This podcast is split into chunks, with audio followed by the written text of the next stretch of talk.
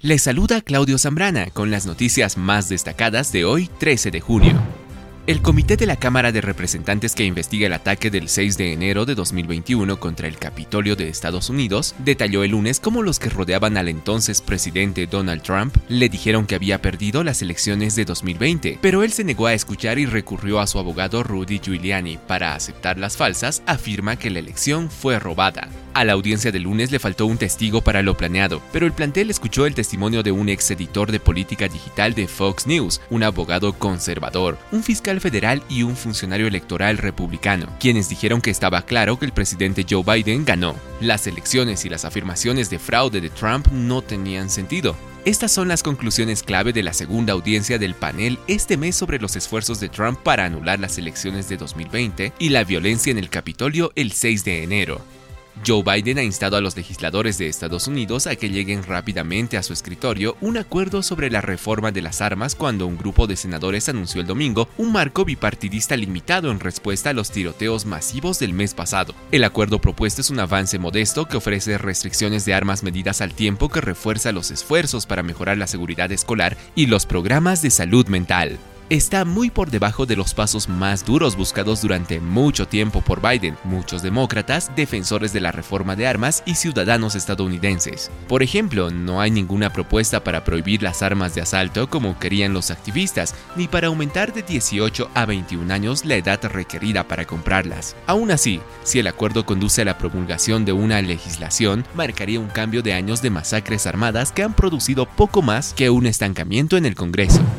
Una caravana de unos 7.000 migrantes que partió de la ciudad sureña de Tapachula, México, fue disuelta según un comunicado difundido este sábado por el Instituto Nacional de Migración INM de México. A los migrantes que se dirigían a la Ciudad de México se les entregó un documento migratorio que acredita que permanecía regular en México según el INM. La Autoridad Migratoria de México sostuvo conversaciones con voceros de la caravana y representantes de Centroamérica, Venezuela, Haití y otros países. El INM dijo que con los acuerdos alcanzados gracias a nuestras charlas se evita que los migrantes sean víctimas de delincuentes que se dedican a la trata de personas o traficantes que exponen a los migrantes a condiciones inseguras. Una fuente de ACNUR le dijo a CNN el viernes que la caravana de migrantes en México que se dirigía a la frontera con Estados Unidos se dividió en grupos y ahora tiene entre 2.300 y 3.000 personas. Muchos de los migrantes son de Venezuela y muchos de ellos son familias con niños. Hay al menos tres grupos diferentes divididos entre las ciudades de Huixla, Mapastepec y Escuintla en el estado mexicano de Chiapas. Un gran número de ellos aún están a la espera de tramitar los documentos migratorios para continuar su viaje a Estados Unidos. A principios de esta semana, Human Rights Watch publicó un informe el 6 de junio que indica que los migrantes y solicitantes de asilo que ingresan a México a través de su frontera sur enfrentan abusos y luchan por obtener protección o estatus legal. La mayoría de los migrantes y solicitantes de asilo dijeron que no intentan solicitar protección en un cruce fronterizo oficial por temor a que los agentes del INM los deporten, según el informe de Human Rights Watch. Algunos migrantes y solicitantes de asilo dijeron a HRW que buscaron protección en la frontera y fueron rechazados por agentes del INM o guardias de seguridad. Muchos dijeron que los agentes del INM los disuadieron de buscar el estatus de refugiados en México y los presionaron para que aceptaran retornos voluntarios a sus países.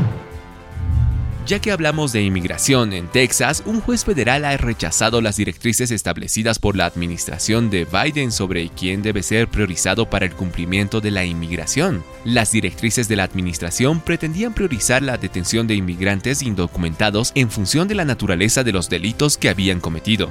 Estas directrices han sido eliminadas, lo que marca el último retroceso legal para la administración de Biden sobre inmigración. El fallo se deriva de una demanda presentada por los estados de Texas y Luisiana, con respecto a una disposición que dice que los inmigrantes indocumentados que cometieron delitos serán bajo custodia después de ser liberados. El decreto está fijado para entrar en vigor en solo siete días.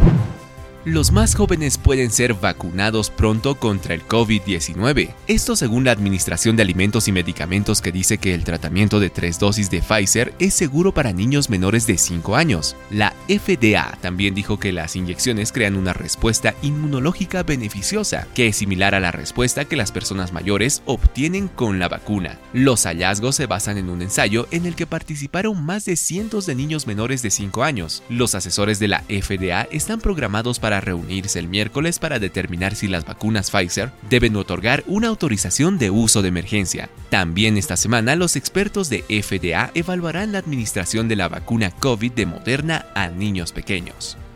Gracias por seguirnos y recuerde que encuentra toda la información relevante en zoomlatino.com.